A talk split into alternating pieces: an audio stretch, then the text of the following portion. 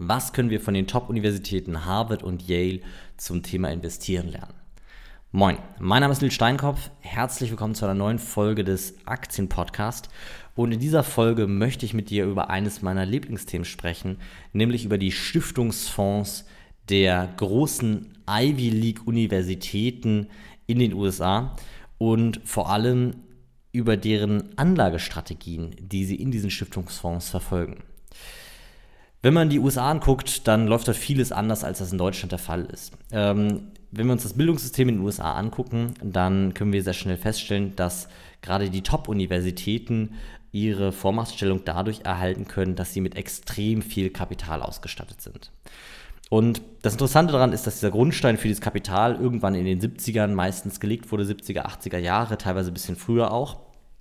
Und ähm, dieses Vermögen in einem sogenannten Stiftungsfonds sitzt. Und mittlerweile ist es so, dass diese Stiftungsfonds erstmal verdammt groß geworden sind. Aber was viel, viel interessanter ist aus meiner Sicht, ist, dass diese Stiftungsfonds äh, Fonds in den letzten Jahren und eher letzten Jahrzehnten eine verdammt gute Performance hingelegt haben. Im Durchschnitt sind die Stiftungsfonds ca. 4 bis 6 Prozent besser gelaufen als ähm, der Benchmark, also der Vergleichsmarkt, den wir uns angeguckt haben. Und das bei viel geringerer Volatilität als der Vergleichsmarkt. Das heißt, risikobereinigt liegen diese Stiftungsfonds eher bei einer doppelt so guten Performance wie der Markt, teilweise, noch, teilweise sogar noch besser. Und da muss man mal genauer hinschauen, wie bekommen die das eigentlich hin. Das Interessante, was ich schon mal vorweg sagen kann, ist, dass es ein aktives Management und äh, nicht nur ein aktives Management, sondern auch eine aktive Asset-Allokation im Prinzip gibt und vieles von dem, was die Stiftungsfonds machen, basiert im Prinzip auf der Arbeit ähm, von Harry Markowitz, der 1971, meine ich, einen Nobelpreis ähm, für, äh, also einen Wirtschaftsnobelpreis für seine Arbeit bekommen hat. Ob es jetzt 71 war, bin ich mir gerade nicht 100% sicher, aber auf jeden Fall hat er eine, einen äh, Wirtschaftsnobelpreis bekommen für seine Arbeit zum Thema, ähm, ja, man kann sagen, zum Thema Diversifikation. Und es gibt im Prinzip etliche Fonds, die sehr, sehr, sehr gut ausgestattet und sehr erfolgreich sind, gerade wenn man sich die Ivy League äh, ähm, Stiftungsfonds anguckt, ähm, um einfach mal die Top 5 zu nennen. Harvard mit 34,6 Milliarden absoluten Vermögen, Yale mit 22,5 Milliarden Vermögen, dann kommt Stanford mit 17,1, Princeton mit 15,8 und Texas mit 15,6 Milliarden Dollar. Und ich möchte mir die besten beiden davon mal genau anschauen, weil tatsächlich bin ich über die besten beiden äh, in, im Laufe meiner Karriere öfter gestolpert. Ähm, ich durfte äh, in der Laufzeit oder in der Zeit meiner Karriere ähm, teilweise äh, Mitarbeiter kennenlernen, die federführend in diesen Fonds mitgearbeitet haben, die ähm, in diesen großen Stiftungsfonds ähm, als äh, wirklich also drin saßen und Entscheidungen getroffen haben und die natürlich auch die Geschichte dieser Fonds kennen und ähm, genau da möchte ich eigentlich ansetzen, weil das ist allein schon hochinteressant. Fangen wir mit Yale an.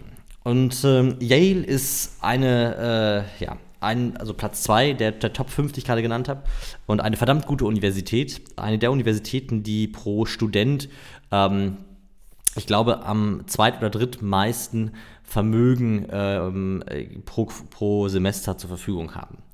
Und das Interessante daran ist, dass die, der Stiftungsfonds von Yale, ähm, wie fast alle dieser Stiftungsfonds, irgendwann in den 70er Jahren seinen Grundstein hatte.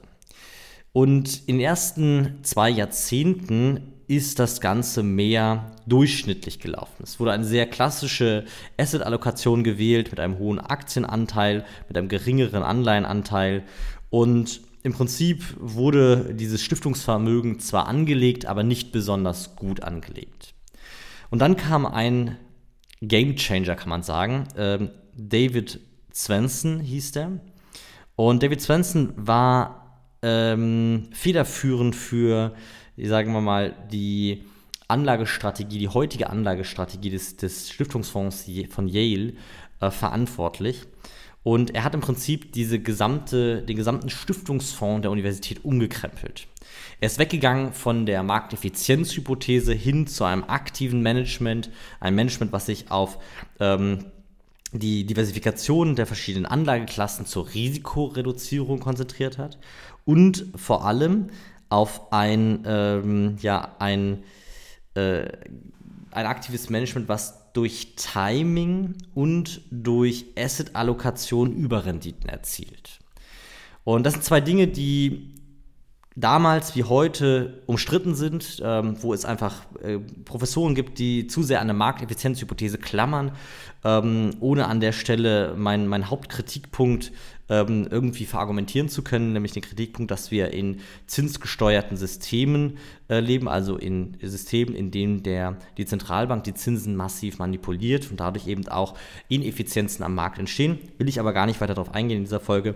Ähm, David Spencer kam im Prinzip an und hat dort dann in Yale aufgeräumt und einerseits sich von der Markteffizienzhypothese entfernt, hat gewisse Timing und gewisse Allokationsstrategien äh, implementiert. Und das Interessante ist, dass ähm, im Prinzip Yale seitdem durch Asset-Allokation und durch Timing massive Überrenditen, und zwar Überrenditen in der risikobereinigten Betrachtung erzielt. Das Interessante ist, dass die Zielrendite des, des Fonds eigentlich bei ungefähr 9,5% liegt. Und das bei geringer Volatilität. Das ist die Anforderung erstmal. Geringe Volatilität heißt unter Marktvolatilität wie die jetzt genau definiert ist, ähm, in, in, in, diesem, in diesem Fonds kann ich nicht sagen, weil ich dazu halt eben nicht reingucken kann. Aber man würde mal sagen, kleiner als die Marktvolatilität, also geringer als 15 Prozent ganz grob. Das Interessante ist, dass Yale diese Zielrendite um 6% outperformt bei einer 50% geringeren Volatilität. Das heißt, die risikobereinigte Rendite liegt ähm, bei mehr als doppelt so viel wie der Benchmark. Und das ist hochinteressant zu beobachten. Und ähm, alles, was quasi durch äh, die Veröffentlichung, die wir ähm, über die SEC einsehen können und auch über Informationen, die ich von, von ehemaligen Mitarbeitern ähm, zu dem Thema bekommen habe, ähm, ist das Ganze nur durch eine geschickte Art der Diversifikation zur Risikoreduzierung und eine geschickte Art der Asset-Allokation und des äh, Timings von verschiedenen Märkten äh, zurückzuführen. Und das Ganze basiert im Prinzip auf ähm, einer, sagen wir mal, grundlegenden Anlagestrategien, in der die gesamte Struktur des Fonds in sieben verschiedene Kategorien eingeteilt wird. Und diese sieben verschiedenen Kategorien werden dann ähm, unterschiedlich behandelt und unterschiedlich investiert und auch unterschiedlich getimt. Das heißt, es gibt ähm, als Beispiel eine Kategorie, wo wir eben US-Aktien betrachten, dann gibt es vielleicht eine Kategorie, wo bestimmte Anleihen betrachtet werden, eine Kategorie, wo vielleicht Rohstoffe betrachtet werden und so weiter. Also das sind diese Kategorien an der Stelle.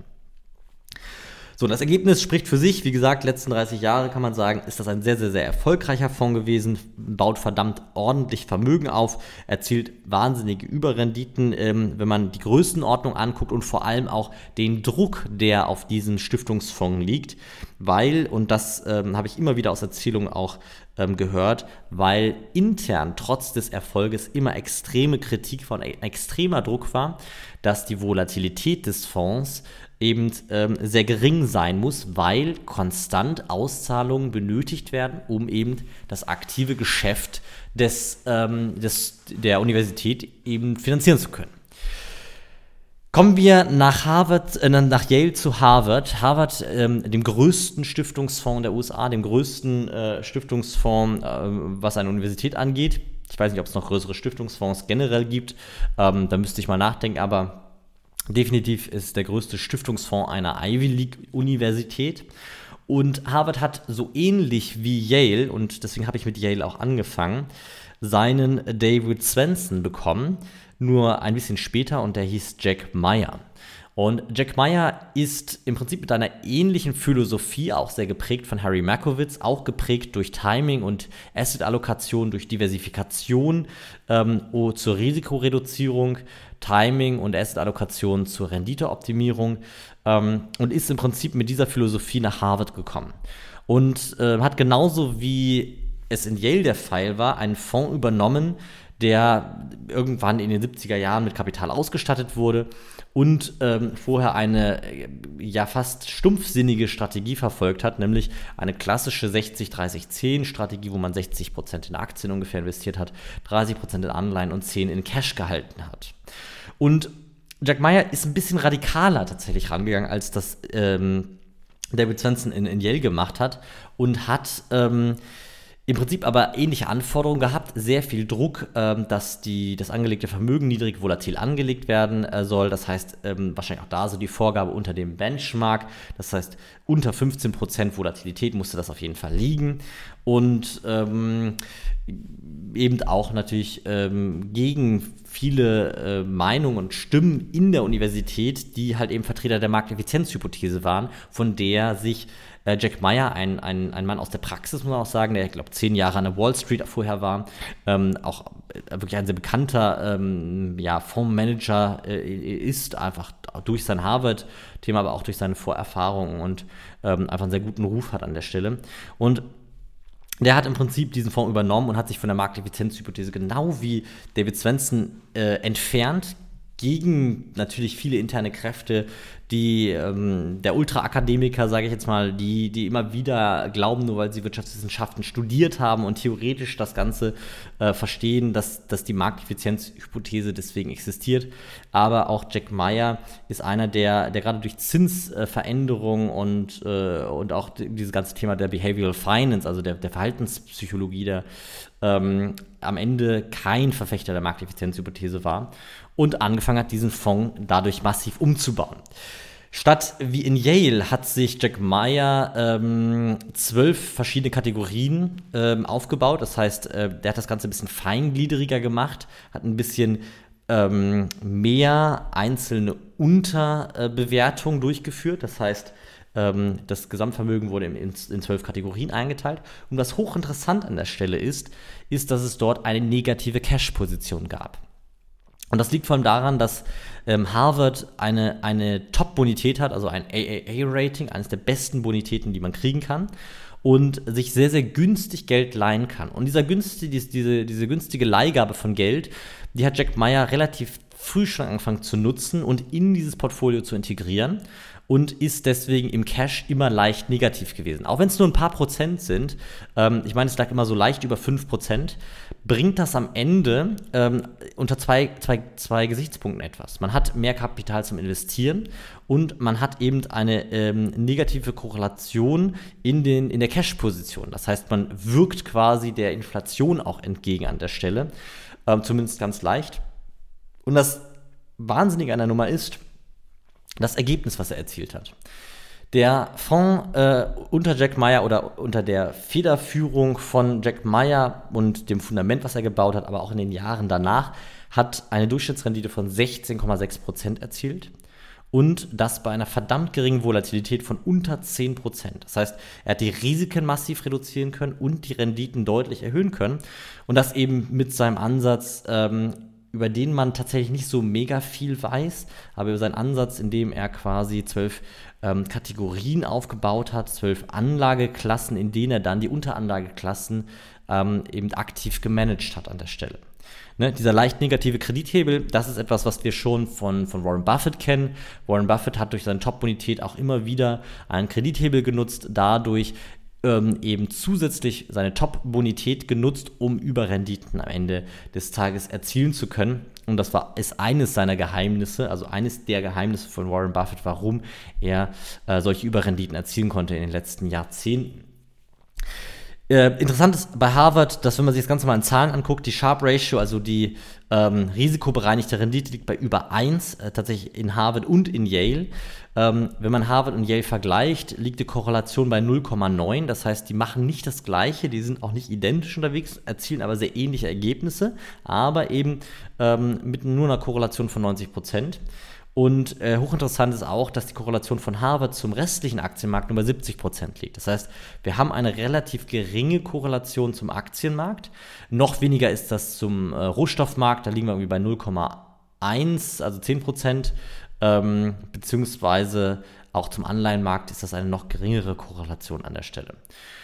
Und Zusammengefasst kann man an der Stelle sagen, sowohl Yale als auch Harvard, aber auch wenn man sich die anderen Ivy League Portfolios anguckt, kann man feststellen, dass wir dort keine Vertreter von Markteffizienzhypothesen finden, kein Buy-and-Hold-Ansätze, obwohl das ja, wenn es die klügsten Köpfe der Welt an dieser Universität, an dieser Universität ausgebildet werden, dann haben sie auch Zugang zu diesen, obwohl dort die klügsten äh, Wissenschaftler der Welt ausgebildet werden, vertreten diese beiden Fonds keine Markteffizienzhypothese, sondern machen durch vernünftige, ja, erstmal Diversifikation, also das ist eben das ganz, ganz Wichtige, das ist das Fundament, also nach Makowitz, nach Harry Makowitz, ähm, ähm, definierte äh, Diversifikation und durch Asset-Allokation und Timing, also quasi die Entscheidung, wann bin ich wo investiert und ähm, in was.